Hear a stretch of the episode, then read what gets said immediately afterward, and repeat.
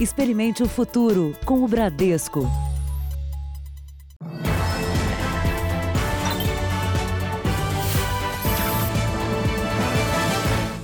Olá, boa noite.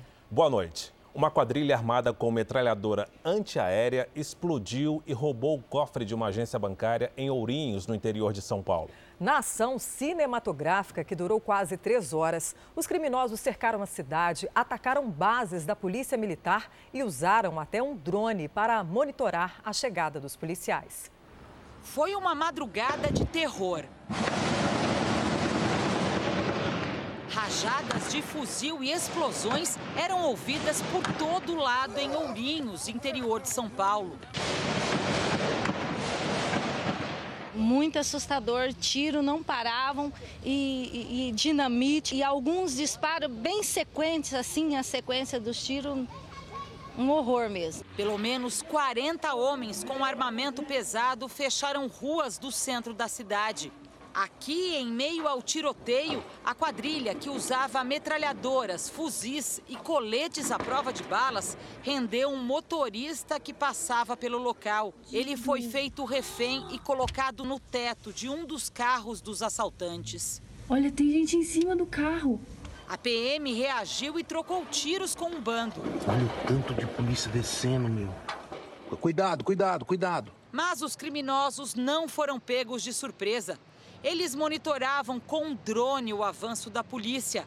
Atacaram inclusive uma base policial e também o batalhão da PM. Esses criminosos colocaram um veículo na porta de entrada e saída daqui da nossa unidade policial e também deixaram dois artefatos explosivos no portão né, fazendo com que os policiais não conseguissem né, sair da, da unidade para prestar o apoio aos demais companheiros que estavam em confronto na, na área central de Ourinhos. Os assaltantes abriram fogo em várias frentes. Tinham até uma ponto .50 armamento antiaéreo e conseguiram chegar ao alvo dentro da agência.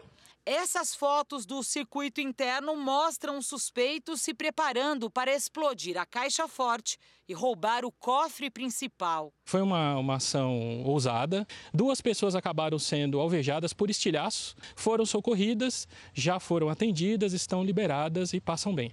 Entre o começo da ação e o roubo foram quase três horas de tiroteio. Ainda assim, a polícia não conseguiu prender nenhum assaltante. A quadrilha se dividiu na fuga. Suspeita-se que os criminosos seguiram para o Paraná, Mato Grosso do Sul e Paraguai. O caso já está sendo investigado aqui na capital paulista pelo Departamento da Polícia, que atua contra o crime organizado em todo o estado. A quantia roubada ainda não foi divulgada. Veja agora outros destaques do dia. Ex-ministro Sérgio Moro presta depoimento na Polícia Federal. Justiça Federal suspende ordem para Bolsonaro entregar exames da Covid. Presidente visita a cidade de Goiás e critica o isolamento social. Brasil tem 96 mil casos confirmados da Covid-19, 6.750 mortes, 40.937 recuperados. Cidade do Rio Grande do Sul reabre shopping e parte do comércio. Espanha libera exercícios ao ar livre após 48 dias de quarentena.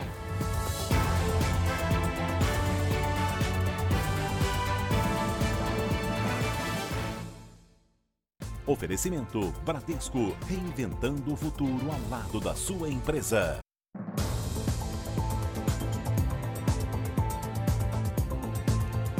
Quarentena, metade dos consumidores brasileiros deve atrasar uma ou mais contas a pagar. Uma pesquisa mostra que 56% deles só conseguem manter o orçamento doméstico em dia por dois meses. Sem dinheiro entrando, o jeito foi adaptar os gastos em casa.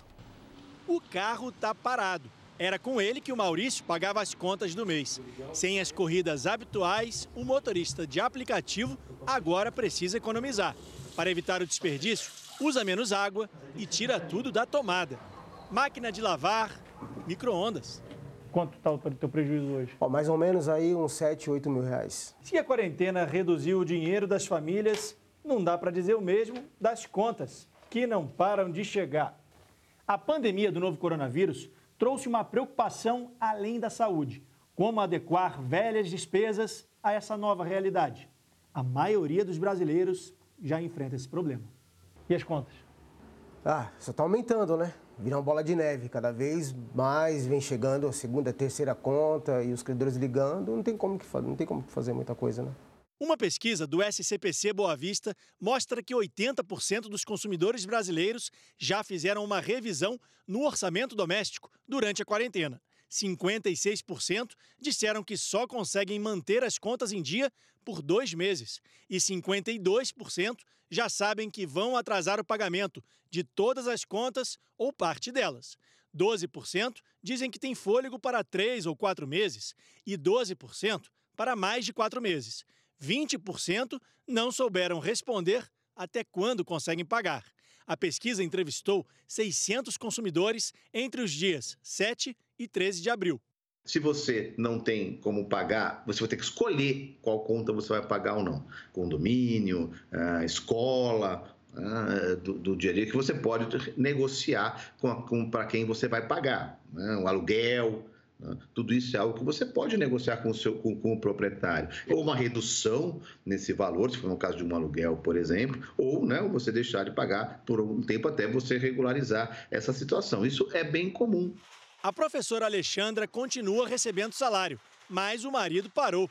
Por enquanto, as contas estão em dia, mas só porque a família conseguiu se adaptar. Tivemos que mudar algumas coisas aqui dentro com relação à alimentação. Alguns produtos que nós comprávamos de determinada marca, nós tivemos que mudar para uma marca mais, mais em conta, vamos dizer assim. A alimentação também tem que ser controlada, porque senão ela vai acabar e eu não vou ter condições de comprar novamente. A Organização Mundial da Saúde recomendou o retorno gradual da economia em países da Europa e da América do Norte que já passaram pelo pico da pandemia. No Brasil, a expectativa é de que os setores de alimentos, infraestrutura e varejo terão prioridade na volta ao trabalho. São muitas salas, dois andares inteiros dedicados à beleza. No salão requintado do bairro Nobre de São Paulo, tudo vazio. Só aqui são quase 40 funcionários, todos em casa. Quando a gente vai voltar, patrão? Eu falo, se eu tivesse essa resposta, eu ficaria muito feliz, porque eu daria para o planeta essa resposta. Sabrina nunca viu nada parecido. Cabeleireira disputada viu a renda desaparecer. Eu estou me virando é, com essa, essa, esse estoque né, que eu já tinha e estou tentando outras formas também de começar a entrar dinheiro na conta. Há uma semana, ela tem investido num retorno lento e diferente. Selecionou algumas clientes para atender em casa, rodeadas de segurança e muito improviso. E por que não criatividade? Hashtag fiz no tanque, hashtag fiz em casa.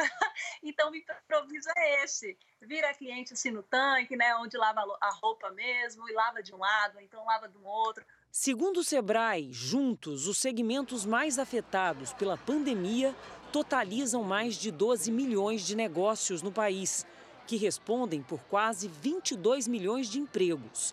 As microempresas, de um modo geral, são as mais afetadas. Os pequenos empregam um grande volume, mais de 46 milhões de pessoas. Setores da economia que devem voltar. É a alimentação. A infraestrutura deve voltar também, até porque a infraestrutura é um segmento que ele é o gargalo de outros segmentos no Brasil, como por exemplo o agronegócio. Lembrando também que o varejo é muito importante porque o varejo é o setor que mais emprega pessoas. Na aconchegante cantina italiana, na zona leste de São Paulo, a mesa anda farta de papéis, contas vencidas, contratos a serem renegociados. Tudo isso é muito diferente, é um cenário muito novo e que ainda nos causa certo pesar. Realmente era é, é muito bonito chegar aqui e ver a casa cheia. O faturamento caiu em quase 80%. Os funcionários temporários foram dispensados. Desde aqui do lado de fora da calçada, o restaurante foi pensado, planejado para receber os clientes como se eles estivessem numa cidade do interior da Itália. Com as restrições geradas pela pandemia, tudo mudou e a logística anda como as cadeiras, de cabeça para baixo. Como outros setores, aqui os donos também tiveram que investir na inovação, inclusive do cardápio. Criamos uma linha de pratos combinados, combinações de diferentes massas, é, com molhos diferentes, já com os acompanhamentos. Em alguns países da Europa e da América do Norte, onde a pandemia está mais controlada, a Organização Mundial da Saúde até recomenda o retorno gradual das atividades econômicas. Todos os negócios que, que aglomeram é? É, no, no comércio, shopping center, por exemplo, é uma atividade que precisa ser reaberta. Né? Mas controlando, por exemplo, a entrada, essa crise é uma crise, antes de tudo, uma crise sanitária. O uso do álcool em gel na prevenção contra o coronavírus fez aumentar os acidentes domésticos. Desde o início da pandemia, quando o produto passou a ser essencial para a higienização, as ocorrências de queimaduras mais que dobraram. Diante das queimaduras, ele prefere não mostrar o rosto. O paciente se acidentou em casa enquanto acendia o fogo da churrasqueira com álcool líquido. Na hora é tudo muito rápido, o fogo foi se alastrando pelo meu corpo. O eletricista de 36 anos teve 45% do corpo queimado e permanece internado sem previsão de alta. Em Cuiabá, Rayane Gabriele, de 13 anos, se queimou com álcool em gel a adolescente ficou duas semanas internada com queimaduras de terceiro grau e agora se recupera em casa. De acordo com a Sociedade Brasileira de Queimados, a cada ano, pelo menos um milhão de pessoas são vítimas de queimaduras graves em todo o país.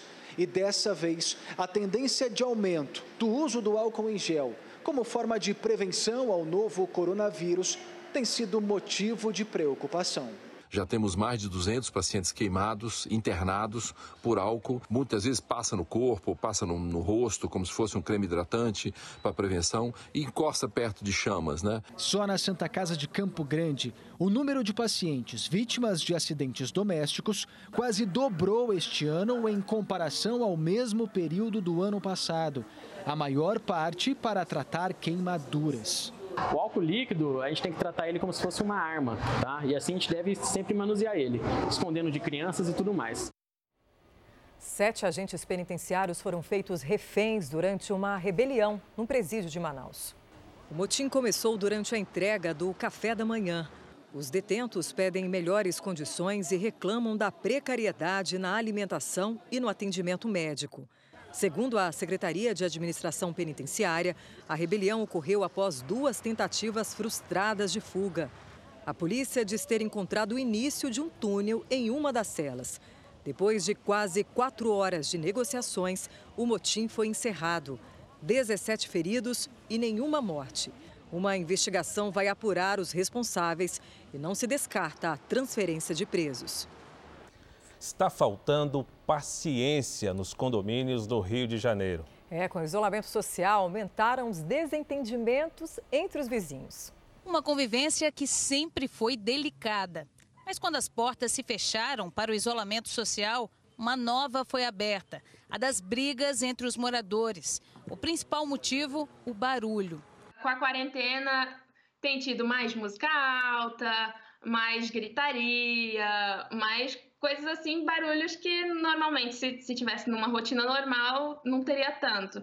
Com mais gente dentro de casa, aqueles pequenos atritos do dia a dia acabaram se transformando em grandes confusões. O sindicato, que representa mais de 29 mil condomínios no estado do Rio de Janeiro, já registrou um aumento no número de reclamações durante a quarentena. Uma delas são sapatos que se acumulam nos corredores, tudo para evitar levar a contaminação da rua para casa.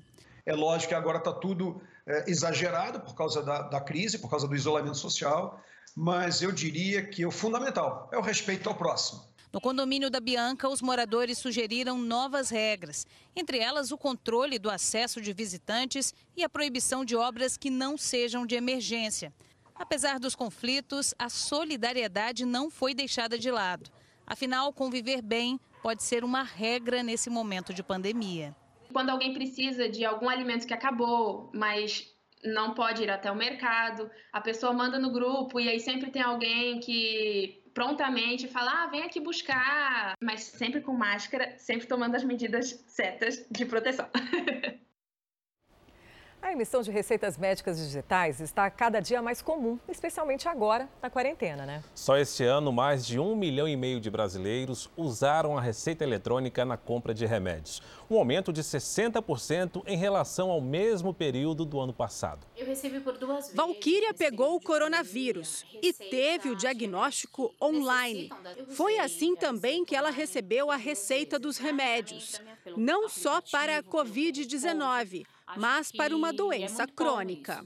As pessoas não se arriscam só para ir com, buscar uma receita de um medicamento que ela já faz uso.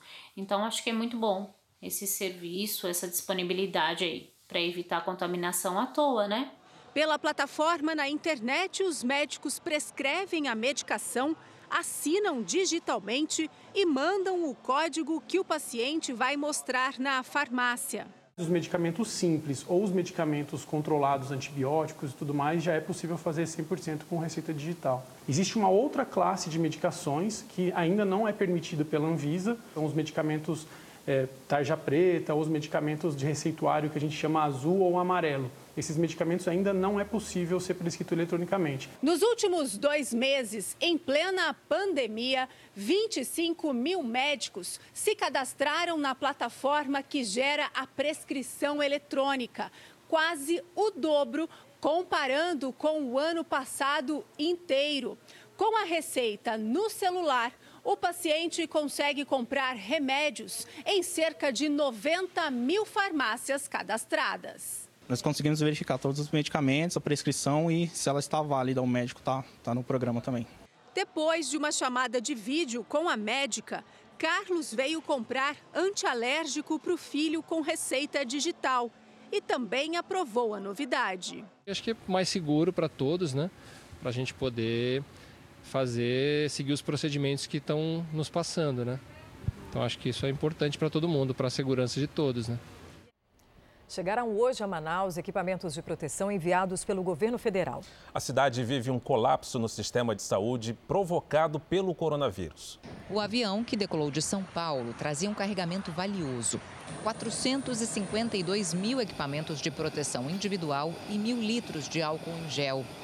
À tarde, outro avião com o mesmo tipo de carga pousou em Manaus. Os equipamentos de proteção chegam no momento em que o Amazonas tem mais de 1.200 profissionais de saúde contaminados pelo coronavírus. Doze já morreram. Nos hospitais faltam leitos de UTI. 90% estão ocupados. Faltam também profissionais para atender a população. O estado tem até agora cerca de 6 mil casos. Quase 500 pessoas morreram, o que faz do Amazonas o estado com a maior taxa de mortalidade, 102 a cada um milhão de habitantes. A Prefeitura de Manaus contratou mais de 300 médicos, enfermeiros e farmacêuticos de forma emergencial, principalmente para o hospital de campanha. Mas a necessidade é tanta que alguns já começaram a trabalhar. A Raíssa está entre os novos contratados e vem cheia de vontade de ajudar. Escolhemos a área da saúde, então uma hora ou outra a gente ia ter que enfrentar um desafio, só não imaginava que ia chegar tão rápido assim. Em meio à crise na saúde, o Amazonas vive um conflito político. Correm na Assembleia Legislativa dois pedidos de impeachment contra o governador Wilson Lima, do PSC, e contra o vice Carlos Almeida, do PTB. Eles são acusados de crimes de responsabilidade e de má gestão no combate à disseminação do coronavírus. E o Brasil tem 96.556 559 casos da Covid-19 e também 6.750 mortes. São 421 desde o boletim de ontem. 40.937 pessoas já se recuperaram da doença. São Paulo tem 31.174 casos de Covid-19, com 2.586 mortes. Em seguida, vem o Rio de Janeiro, com 10.546 e também 971 mortes. Na sequência está o estado do Ceará, com 638 mortes, seguido por Pernambuco, 628 mortes, Amazonas, com 501 e Pará, com 273 mortes. O hospital de campanha da Prefeitura do Rio de Janeiro recebeu os primeiros pacientes da Covid-19. E nós vamos ao vivo conversar com a repórter Adriana Rezende, que traz para a gente as informações sobre quantas pessoas já estão internadas. Adriana, boa noite. Boa noite, Fara. Boa noite, Patrícia. Oito pacientes já estão aqui no hospital de campanha construído nesse centro de eventos. Quatro foram transferidos de centros municipais de saúde ainda ontem, depois da inauguração. Entre os pacientes, uma idosa de 76 anos, a única na UTI, e mais quatro doentes internados hoje. O hospital foi inaugurado com 100 leitos, 20 de terapia intensiva. A capacidade é para 500 leitos, mas para essa ocupação, a prefeitura espera a contratação de médicos e a chegada de respiradores vindos da China. Na zona sul da cidade, o hospital de campanha no Leblon já tem 54 pacientes internados com Covid-19. 42 estão na UTI. Do Rio de Janeiro, Adriana Rezende. Ok, Adriana, muito obrigado. E já dura quase seis horas o depoimento do ex-ministro da Justiça, Sérgio Moro, à Polícia Federal em Curitiba. Moro foi intimado para explicar acusações feitas contra o presidente Jair Bolsonaro. E nós vamos à capital paranaense com o repórter Mark Souza. Boa noite, Mark. Oi, Fará, boa noite. O ex-ministro segue falando. Na sala, além de Moro, estão o advogado dele, a delegado que toma o depoimento e três procuradores federais. Há pouco, eles fizeram uma breve pausa para comer, mas o depoimento já foi retomado e não há previsão de quando vai terminar. Aqui do lado de fora, a situação está mais tranquila. Ao longo do dia, manifestantes trocaram provocações, princípios de confusão foram registrados, mas agora os apoiadores do presidente Bolsonaro e também os de Sérgio Moro já foram embora. O depoimento do ex-ministro começou às duas da tarde. Vamos ver os detalhes na reportagem. Sérgio Moro chegou escoltado e entrou por um acesso secundário da sede da Polícia Federal em Curitiba no início da tarde. O depoimento aconteceu no terceiro andar e foi comandado pela delegada Cristiane Machado, chefe do Serviço de Inquéritos Especiais da PF. O ex-ministro da Justiça e Segurança Pública também respondeu perguntas de três procuradores federais, que foram escolhidos pelo Procurador-Geral da República, Augusto Aras. Todos vieram de Brasília para ouvir Moro. Moro respondeu perguntas sobre as denúncias que fez há uma semana quando deixou o governo. Na ocasião, ele acusou Jair Bolsonaro de tentar interferir no trabalho da Polícia Federal e em investigações que envolvem os filhos do presidente. O caso corre em segredo de justiça e os vídeos com o conteúdo do depoimento de hoje não serão divulgados. O inquérito foi autorizado pelo ministro Celso de Mello, do Supremo Tribunal Federal, para apurar as acusações do ex-ministro. Moro afirmou durante a semana que apresentará provas se solicitado pela Justiça e que se sentiu intimidado pela Procuradoria-Geral da República. O procurador-geral Augusto Aras negou a intimidação. Se o ex-ministro não conseguir provar o que disse, poderá responder por crime contra a honra e calúnia. Segundo a polícia, o depoimento foi marcado no sábado para cumprir o prazo de cinco dias determinado pelo STF para a tomada do depoimento. Do lado de fora, um grupo que defendia o ex-ministro e outro que apoiava o presidente chegaram a causar um princípio de confusão que foi controlado pela polícia. E durante o depoimento de Sérgio Moro, um manifestante agrediu o repórter cinematográfico da RIC TV, afiliada da Record TV no Paraná. O homem segurava uma bandeira do Brasil e tentou derrubar a câmera do repórter cinematográfico da RIC TV, Robson Silva. Ele foi contido por jornalistas e policiais militares que faziam a segurança no local. O manifestante acompanhava um grupo que protestava a favor do presidente Jair Bolsonaro. O Tribunal Regional Federal da Terceira Região de São Paulo suspendeu a decisão que obrigava o presidente Bolsonaro a apresentar os exames da Covid-19. E neste sábado, Bolsonaro visitou a cidade de Cristalina, em Goiás, e voltou a se encontrar com apoiadores. Pela manhã, ao sair do Palácio da Alvorada, o presidente Bolsonaro se dirigiu a um grupo de apoiadores e disse: Ninguém vai fazer nada ao arrepio da Constituição. Fique tranquilo. Amém. Amém. Ninguém vai querer dar um golpe em cima de mim, não. Pode ficar tranquilo. Em seguida, o presidente partiu para um passeio que não estava na agenda oficial. Ele deixou Brasília de helicóptero e seguiu em direção a um posto de combustíveis, próximo à cidade goiana de Cristalina. Assim que chegou ao local, o presidente foi de carro a um comércio. Houve aglomeração. Várias pessoas pararam em frente a este sobrado para ouvir o presidente. Vamos sofrer muito ainda por irresponsabilidade. Okay? Que tem como objetivo de me tirar da cadeira por motivos mesquinhos, ok? Durante o percurso, Bolsonaro parou várias vezes para tirar fotos com as pessoas. Pelo celular de um apoiador, o presidente mandou um recado aos caminhoneiros. Aos caminhoneiros de todo o Brasil, um grande abraço a vocês.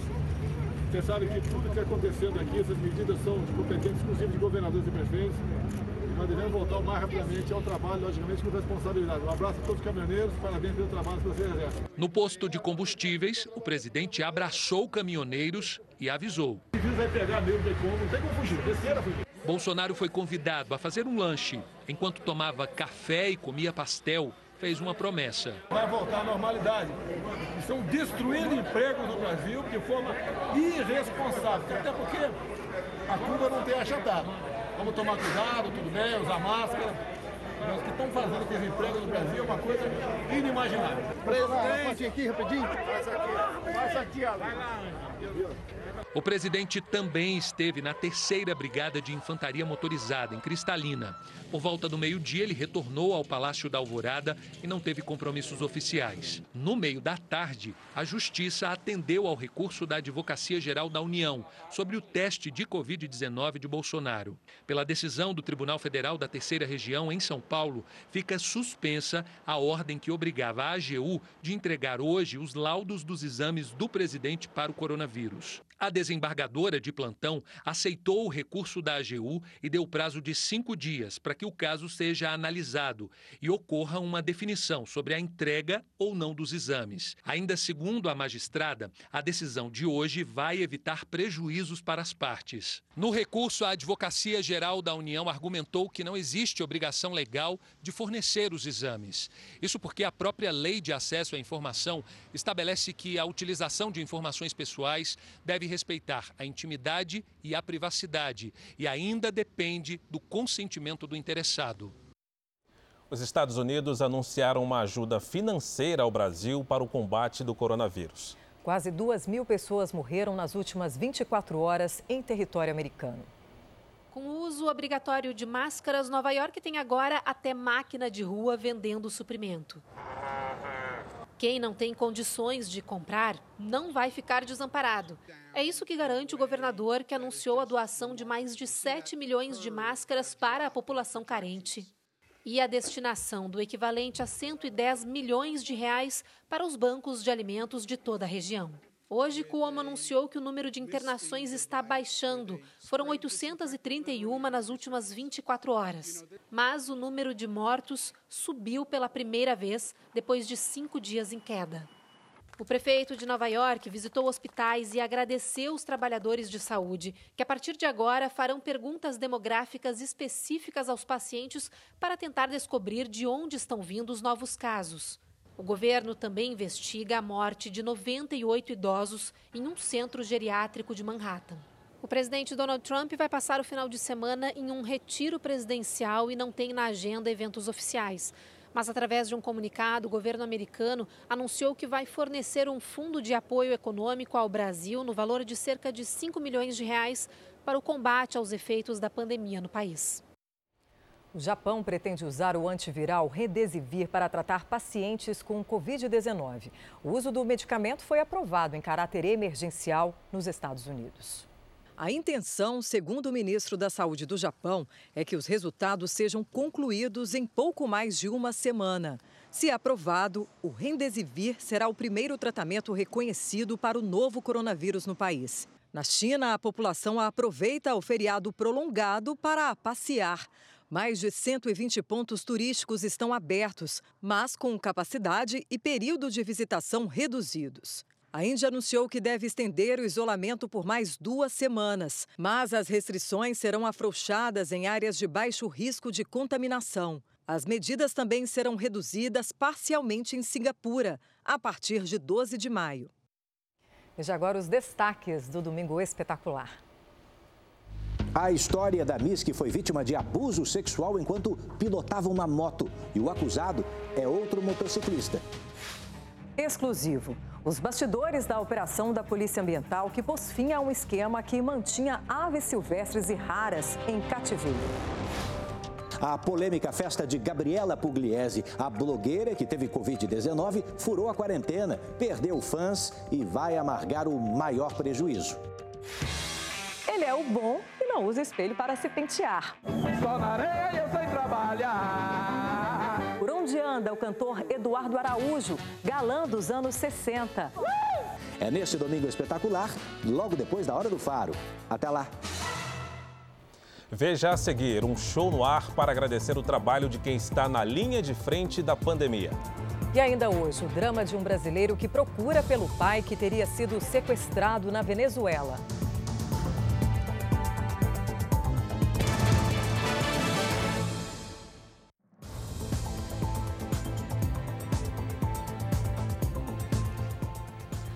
Senado está reunido em sessão extraordinária e remota para discutir o projeto de compensação a estados e municípios. Nós vamos a Brasília ao vivo com Alessandro Saturno. Alessandro, boa noite. Olá, Luiz. Boa noite para você, boa noite a todos. Olha, a pressão por parte dos parlamentares é grande para que o presidente do Senado, Davi Alcolumbre, coloque a votação do pacote de socorro para estados e municípios para a próxima semana. Em seu relatório que ele apresentou, o presidente do Senado, Alcolumbre, ele sugeriu que os recursos eles sejam distribuídos de acordo com o tamanho da população e a perda de arrecadação. Esse relatório é uma terceira versão da proposta inicial. Prevê o repasse de 60 bilhões de reais para socorrer os estados e municípios. Estabelece também o congelamento de salários do funcionalismo público até o fim do ano que vem. O Economia, segundo o ministro da Economia Paulo Guedes, de 120 a 130 bilhões de reais. E ainda prevê também a suspensão do pagamento da dívida de estados e municípios com a União até dezembro. O presidente do Senado, Davi Alcolumbre, falou que se o texto for votado hoje, Rodrigo Maia, presidente da Câmara, se comprometeu a votar na Câmara na segunda-feira, na terça. Iria para a sanção e a, o pagamento da primeira das quatro parcelas já ocorreria no próximo dia 15. De Brasília, Alessandro Saturno. Obrigado, Alessandro. A polícia do Paraguai prendeu hoje de madrugada na fronteira com o Brasil suspeito de ser o mandante do assassinato do jornalista brasileiro Léo Veras. Nós vamos até Campo Grande com o repórter William Franco, que tem mais informações. William, boa noite. Quem é esse homem? Olá, boa noite. Segundo a polícia do Paraguai, Valdemar Pereira é um criminoso que atua na fronteira a mando de uma facção criminosa do estado de São Paulo. Ele era foragido da justiça e foi preso durante uma blitz de trânsito na cidade paraguaia de Pedro Juan Cabalheiro. Valdemar estava embriagado e foi levado hoje de manhã para Assunção para prestar depoimento ao Ministério Público. Segundo os promotores, o criminoso nega ser o responsável pela morte de Léo Veras em fevereiro deste ano. O jornalista foi assassinado com 12 tiros de pistola. Léo Veras era dono de um site de notícias policiais e recebia ameaças de morte. De Campo Grande, William Franco. Obrigado, William. Jatos da Marinha e Força Aérea dos Estados Unidos sobrevoaram pontos turísticos da capital Washington em homenagem aos trabalhadores na linha de frente ao combate do coronavírus. Quem olhou para cima viu um céu pouco diferente. As aeronaves da Esquadrilha da Fumaça voaram juntas sobre construções históricas e impressionaram os pedestres que passavam pela região. A ação faz parte de uma iniciativa para agradecer os profissionais de saúde do país. A campanha SOS Famílias do Sertão vai ajudar famílias do interior do Nordeste em meio à crise da pandemia. E para doar, é só aproximar o seu celular para a QR Code que está no canto da tela. Há 20 anos, o projeto Nova Canaã beneficia famílias com educação, orientações e alimentos. Com a crise do coronavírus, as carências se tornam ainda maiores. A campanha quer estender a mais pessoas a ajuda social já oferecida pelo projeto no sertão nordestino. Veja a seguir, sábado de lojas e shoppings abertos no sul do país. E veja também, empresa doa máscaras para cada par de óculos vendido pela internet.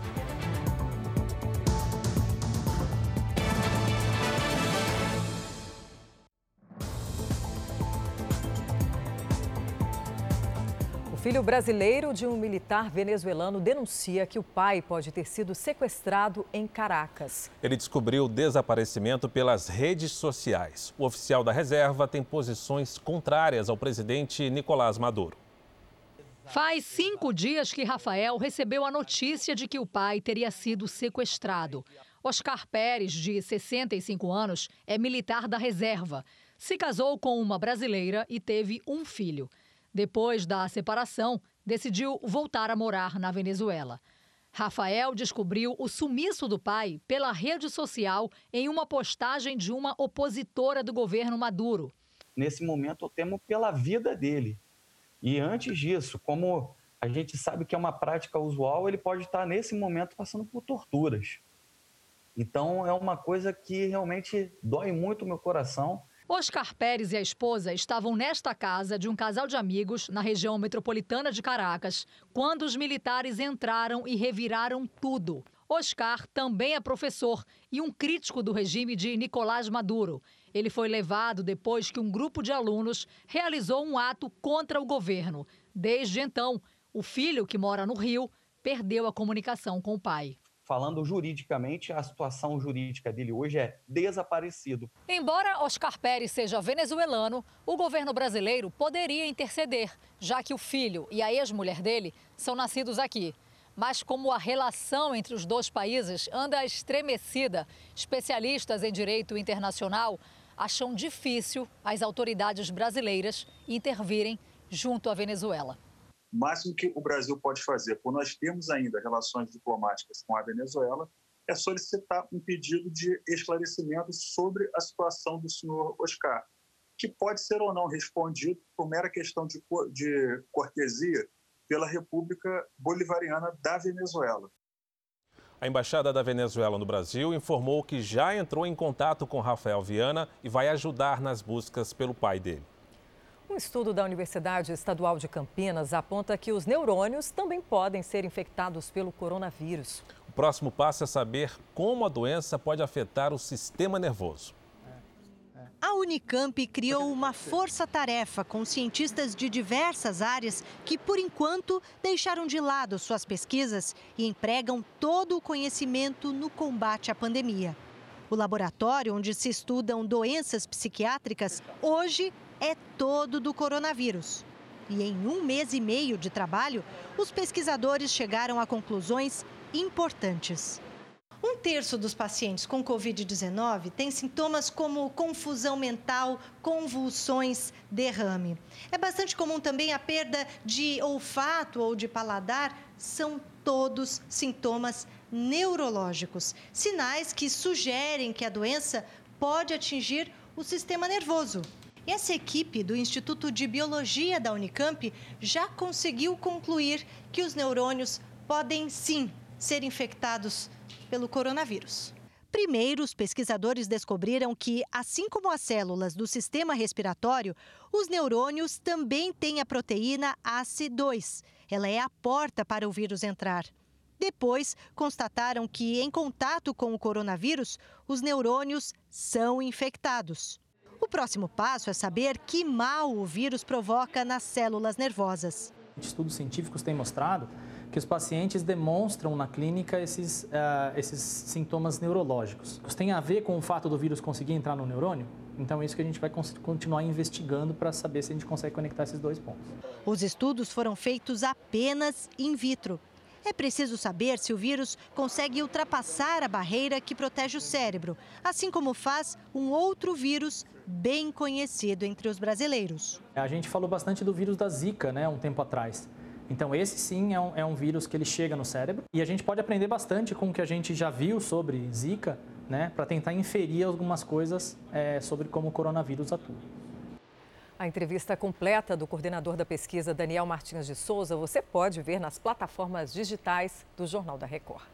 Shoppings de São Paulo adotaram novas formas de vender e entregar produtos. É um jeito de tentar sobreviver neste momento que menos de 10% dos centros de compras estão abertos no país.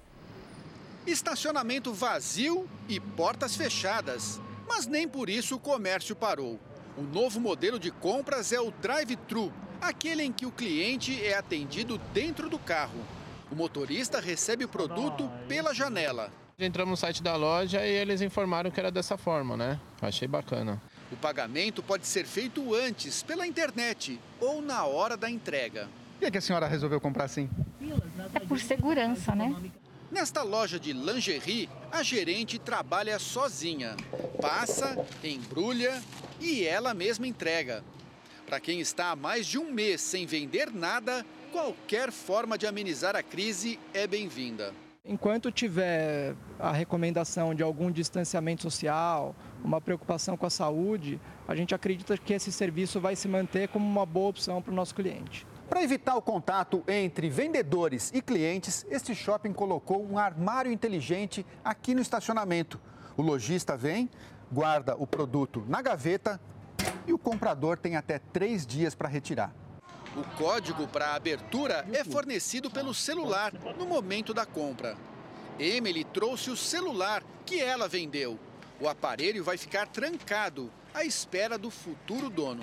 A gente não tem contato com o cliente nesse momento de pandemia, ajuda bastante né, na segurança e na saúde também.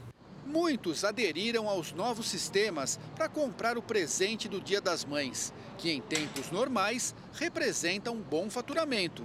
Não este ano. O setor está passando por uma dificuldade gigantesca. Nunca se viu antes um comércio tão combalido como está. Nós temos hoje aproximadamente 62 shoppings funcionando, um total de 577 os nossos prejuízos já atingiram mais de 20 bilhões de, de reais. A entrada de Pirenópolis, cidade goiana famosa pelas cachoeiras, está bloqueada por causa do coronavírus. Mas mesmo assim, turistas driblam a fiscalização e conseguem entrar. Mas custa caro, viu? Moradores cobram até 250 reais por pessoa para dar acesso ao local por trilhas clandestinas. Imagens feitas pela Polícia Civil mostram dois carros em atitude suspeita atividade suspeita aqui, passar um papel um para o outro. De acordo com a investigação, o papel é um comprovante de endereço fraudado. Desde março, por causa do coronavírus, turistas estão proibidos de entrar em Pirenópolis, cidade turística conhecida pelas cachoeiras e ruas históricas. O acesso só é permitido a moradores e parentes de quem mora no município, desde que apresente um documento de residência. Depois que o esquema de vender o comprovante de endereço foi descoberto pela polícia, moradores e turistas mudaram a estratégia para conseguir entrar na cidade. Trilhas como esta foram descobertas sendo usadas clandestinamente para entrar no parque. Os policiais encontraram e bloquearam duas trilhas. Os turistas passavam por elas com a ajuda de moradores. Eles se encontravam nessas imediações da entrada da, da, dessa entrada alternativa, passava o, o, veículo para o morador, o turista entregava esse veículo para o morador, o morador atravessava o veículo na barreira e entregava esse veículo já para o turista no interior da cidade. A multa para quem descumprir a determinação da prefeitura é de 10 mil reais. Quem for pego entrando ilegalmente na cidade pode ser preso e responder por associação criminosa. Reabriu hoje o primeiro shopping do Rio Grande do Sul, autorizado a funcionar desde que a quarentena começou. Fica em Canoas, na região metropolitana de Porto Alegre. As lojas reabriram hoje, mas pouca gente apareceu, por medo de sair de casa. Eu vim mesmo para buscar os meus itens essenciais, assim, né? Não vim para passear, assim. Então, tô vindo procurando o que eu tô precisando e voltando para casa. O shopping funciona com restrições. Os clientes só entram de máscara. Nas lojas, a lotação máxima é de metade da capacidade. Quem descumprir as medidas pode ser punido. O decreto determina, primeiramente, uma, um aviso, né? No segundo momento, um auto de infração, né, podendo chegar até a interdição. Mas até o momento dificilmente chega a esse, essa situação porque tem tido uma boa aceitação mesmo. No centro da cidade, muitas lojas também reabriram, obedecendo às normas sanitárias. Para os comerciantes, a expectativa é ganhar um fôlego com as vendas do Dia das Mães.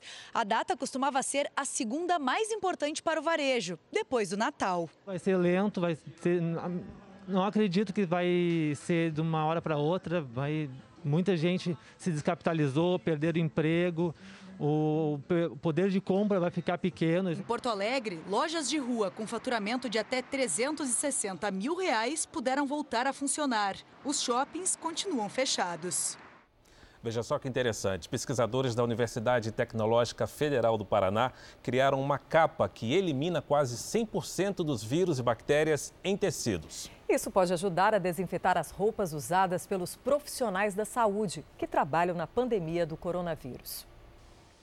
A capa funciona como uma bolha desinfectante. O sistema, criado pelos pesquisadores da Universidade Tecnológica Federal do Paraná, utiliza gás ozônio para eliminar vírus e bactérias das roupas usadas pelos profissionais de saúde. Para chegar a esse modelo, foram necessários muitos testes. Os pesquisadores desenvolveram, inclusive, um gerador de ozônio com tecnologia 100% nacional. A ideia é que cada hospital que trata pacientes da Covid-19 tenha um equipamento desse. Ele deve ser instalado em locais abertos ou arejados para que as pessoas não aspirem o gás ozônio após a desinfecção. Aí, um por um, os profissionais de saúde entram na capa, que é inflada, e em três minutos desinfecta toda a roupa, inclusive as camadas de baixo ele estará totalmente desinfectado do que ele trouxe de casa ou da rua. Aí ele vai fazer o tratamento do paciente totalmente desinfectado. Ao sair desse ambulatório, ele entra no traje novamente aqui, já na saída, e a partir disso ele já vai para casa com a sua roupa normal e pode ir livre para a família sem a contaminação. A novidade não atende apenas aos trabalhadores da saúde. Profissionais das forças de segurança também poderão se beneficiar do equipamento e já existe a expectativa de produzir estes trajes em larga escala. Tivemos contato com o diretor do DEPEN, inclusive colocaríamos reeducandos do sistema prisional para produzir essas vestes a um custo muito baixo. Um programa bem sucedido de doação de órgãos coloca o Rio de Janeiro entre os três estados com o maior número de transplantes do país. É a solidariedade que vence o desafio de salvar vidas. O objetivo agora é manter os bons resultados em tempos de pandemia do coronavírus. Aos 28 anos, Tayane comemora o aniversário em duas datas: o dia do nascimento e o dia em que ela passou por um transplante de coração. Uma é 3 de julho, que eu nasci, e a outra 3 de dezembro foi a cirurgia. Ela tinha uma miocardiopatia hipertrófica dilatada. Com o coração maior que o normal, o órgão não consegue bombear sangue corretamente, dificultando a chegada de oxigênio ao restante do corpo, causando cansaço, desmaio e dor no peito. A doença pode levar à morte. Tayane descobriu o problema ainda criança mas os sintomas só apareceram em 2017. De lá até a cirurgia em dezembro do ano passado, foram várias internações. Eu fiquei internada em 2017 duas vezes, foi em setembro e novembro. E 2018 foi o período que eu fiquei menos, que eu menos internei, mas 2019 também eu tive bastante internação. Diante das complicações, a analista só tinha uma possibilidade para viver: receber um novo coração. E ela teve sorte. Depois de oito meses na fila de espera, a cirurgia foi um sucesso. De janeiro a março foram 254 transplantes no Rio de Janeiro, uma marca histórica que representa o melhor trimestre em 10 anos aqui no estado. De 2010 para cá, foram realizados aproximadamente 19 mil transplantes de diversos órgãos, números que levam o Rio de Janeiro ao terceiro lugar do ranking nacional de doadores, ficando atrás apenas de São Paulo e Paraná investiu em treinamento. Então, hoje, nossas equipes são melhor capacitadas, inclusive para interesse familiar, que é aquele momento onde a gente conversa com os familiares sobre a, do, sobre a doação ou não dos órgãos. Né? Um resultado alcançado por participação direta da população. Hoje, Três em cada quatro pessoas são doadoras no estado. Nossa meta é manter a atividade de transplante durante toda a pandemia. A gente entende como um serviço essencial que deve ser mantido e todo esforço para isso vai ser feito.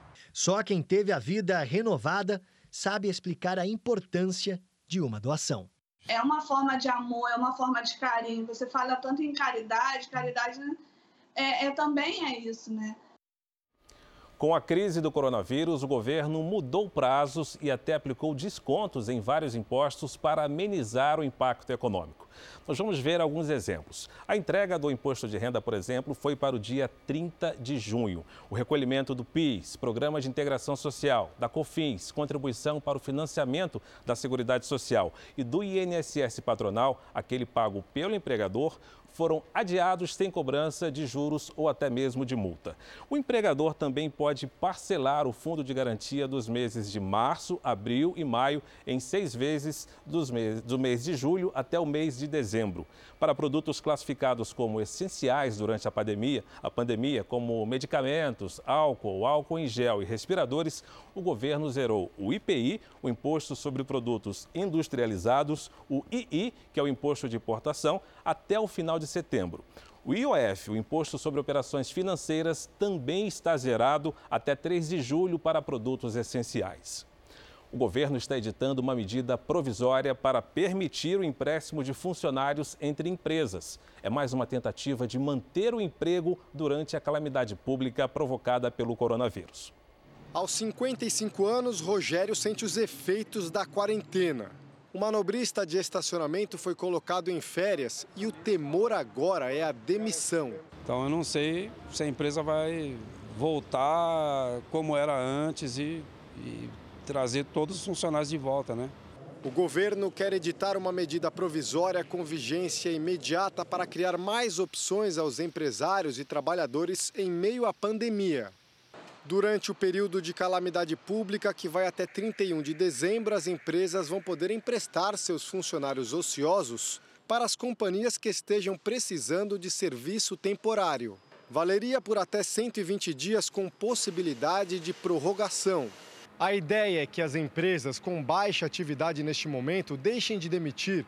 O acordo garante no mínimo os mesmos benefícios e salário para o trabalhador durante o empréstimo.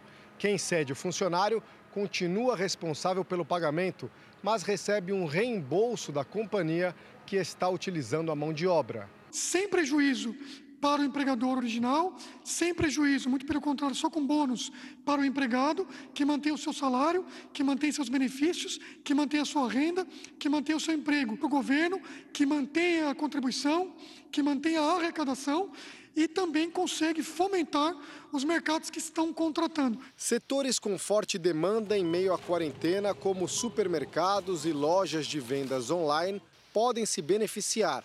Se ganharia tempo e depois, quando as condições melhorarem, esse trabalhador pode até é, ou ficar na nova empresa ou voltar à empresa original. Rogério, que também já trabalhou como entregador, aceitaria feliz ter temporariamente um novo patrão.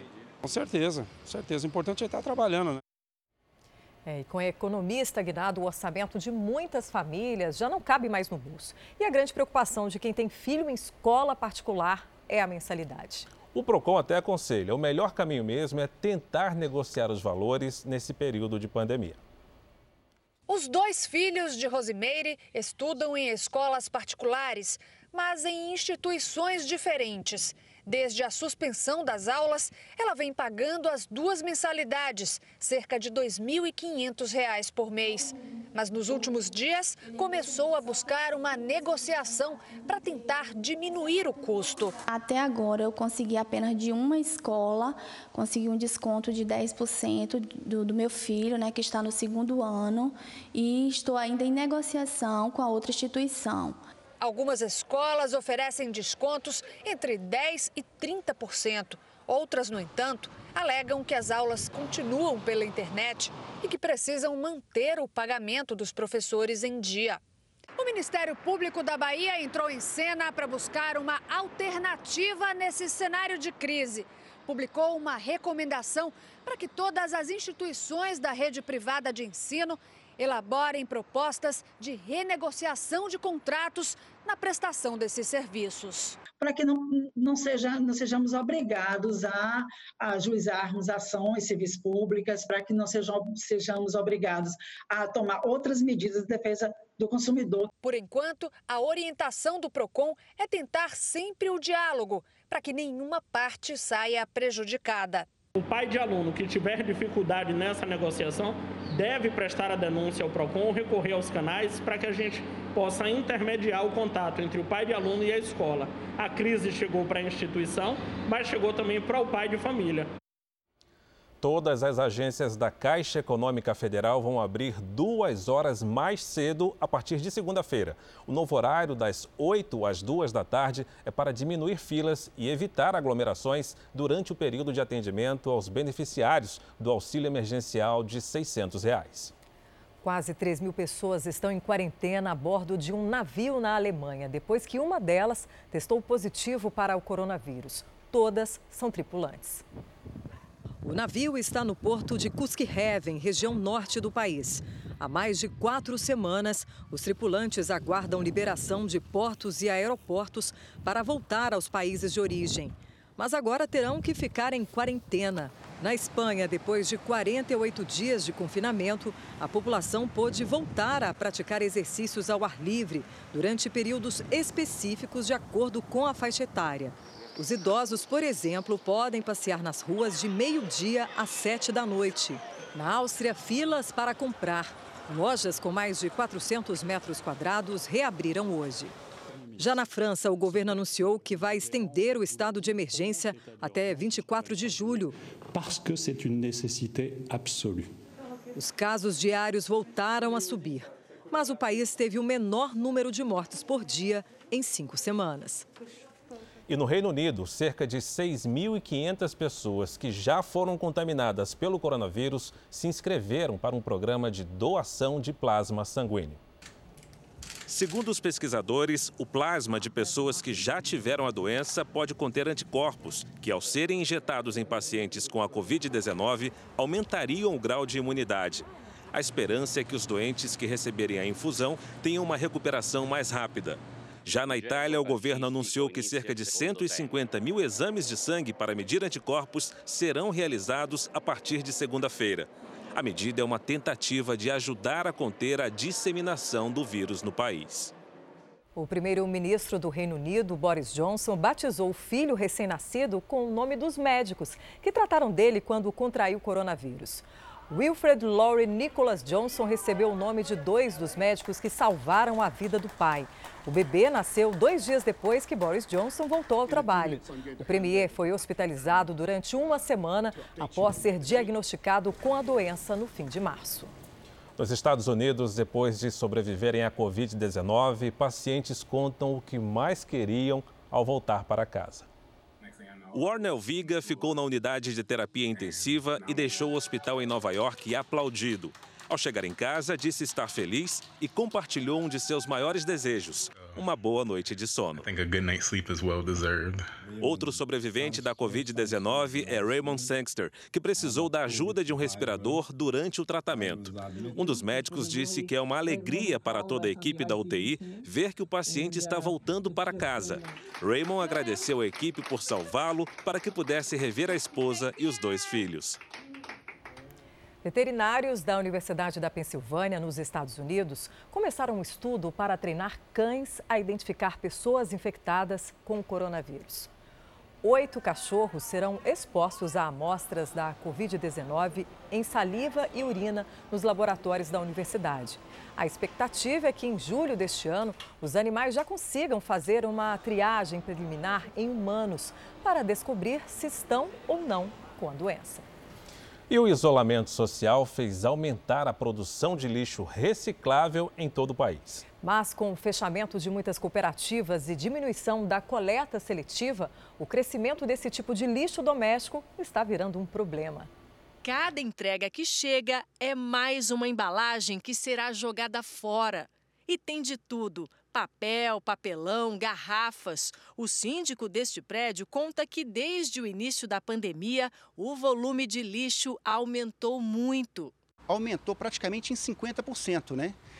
Com isso, como a coleta era feita uma vez por dia pelos funcionários, agora está sendo feito duas vezes por dia. Com o isolamento social, a quantidade de embalagens e recipientes de papel, plástico, vidro e metal descartados por residências em todo o país cresceu até 40%. O problema é que a reciclagem desses materiais não aumentou na mesma proporção. Muitos locais onde é feita a triagem desses resíduos fecharam. A paralisação da coleta seletiva e paralisação é, da reciclagem traz um impacto negativo para todo o fluxo de resíduos sólidos, que se apresenta como uma medida não é, é, adequada para justamente este momento de pandemia. Valquíria faz parte de uma cooperativa que faz a separação manual de recicláveis. Segundo ela, mais de 900 profissionais estão sem trabalhar desde o fim de março. A cooperativa parada, ela está perdendo pontos de coleta, ela está perdendo o vínculo com os munícipes e ela está acumulando despesas. Na capital paulista, as centrais mecanizadas de triagem estão abertas, mas o ritmo de trabalho foi reduzido. Nós trabalhávamos em torno de 100 toneladas dia aqui, nós passamos para 250 toneladas, diminuímos a equipe, né? Então, é, em vez de 100 pessoas em cada turno, nós temos cerca de 25, 30. O descarte de recicláveis aumentou principalmente nas cidades próximas a capitais e grandes centros urbanos. Com o trabalho com recicláveis, este catador conseguiu comprar uma van para fazer o serviço, mas neste momento tem enfrentado dificuldades para se manter. O resíduo aumentou bastante, só que na hora de vender, a gente vendia por um valor aí para as grandes indústrias.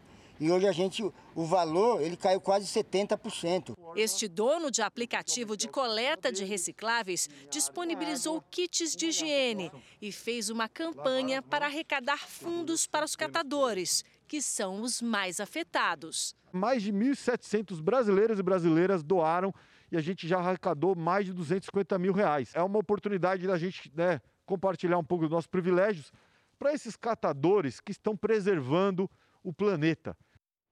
Agora, um outro exemplo de boa ação. Olha só, Patrícia, com o negócio parado, o dono de um buffet de festas de São Paulo resolveu distribuir algumas marmitas e logo deu um salto para mais de duas mil. É, são refeições para desempregados e moradores de rua. Um deles, que já foi cozinheiro, pediu para ajudar. É assim, entregando marmitas, que os amigos Adilson e André ajudam na alimentação de muitos moradores de rua de São Paulo. A gente ajudar o pessoal que precisa é muito bom. A gente fica feliz, né? Fazendo uma boa ação. As marmitas saem da cozinha deste buffet de festas, onde Adilson é manobrista. O espaço está fechado há mais de um mês. Em dias normais, o salão costuma receber convidados para festas elegantes. Mas em tempos de pandemia, o espaço virou um centro de voluntariado, com ajudantes uniformizados de máscaras, luvas e aventais. A missão de todos é montar 2.500 quentinhas para doação. As refeições são preparadas pelos próprios funcionários do buffet, que desde domingo tem um novo contratado, o Antônio, responsável por lavar toda a louça. Antes de chegar aqui, Antônio era um dos moradores de rua que recebiam a marmita. Hoje, ele trabalha por ela. Fico mais feliz ainda de saber que eu também estou participando para ajudar um, o próximo. A vaga de emprego surgiu depois que Antônio procurou Carlos, o dono do buffet, para agradecer pelas marmitas. E aproveitou para pedir uma oportunidade. Primeiro dia de trabalho do Antônio aqui oh, para ajudar a gente. O mérito dele, né? Que ele realmente está fazendo por merecer. Então ele tomou banho, fez a barba, cortou o cabelo, e está aqui, a gente pôs o uniforme, e realmente ele está muito emocionado e muito feliz e está agarrando essa oportunidade. Antônio está feliz não só por causa do emprego, mas porque agora também pode ajudar quem passa pela mesma situação em que ele estava até poucos dias atrás. É poucos que faz o. Tem o coração que ele tem, né? Ele está ajudando o pessoal da rua. Fundamental, é, é valioso. É, e uma companhia de ótica se juntou à rede solidária que está ajudando hospitais no combate ao coronavírus. Além de doações de máscaras, a empresa trouxe os clientes para a ação. A cada venda de óculos online, dois escudos de proteção individual para médicos são encaminhados ao Hospital de Campanha do Rio de Janeiro.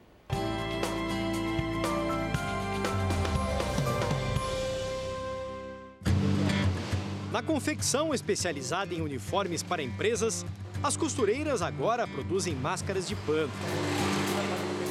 10 mil unidades foram encomendadas pela Óticas Carol. A rede de lojas está doando material para funcionários da área administrativa de dois hospitais, um em Campinas, no interior de São Paulo, e outro no Rio de Janeiro, o que permite poupar máscaras cirúrgicas para os médicos e enfermeiros.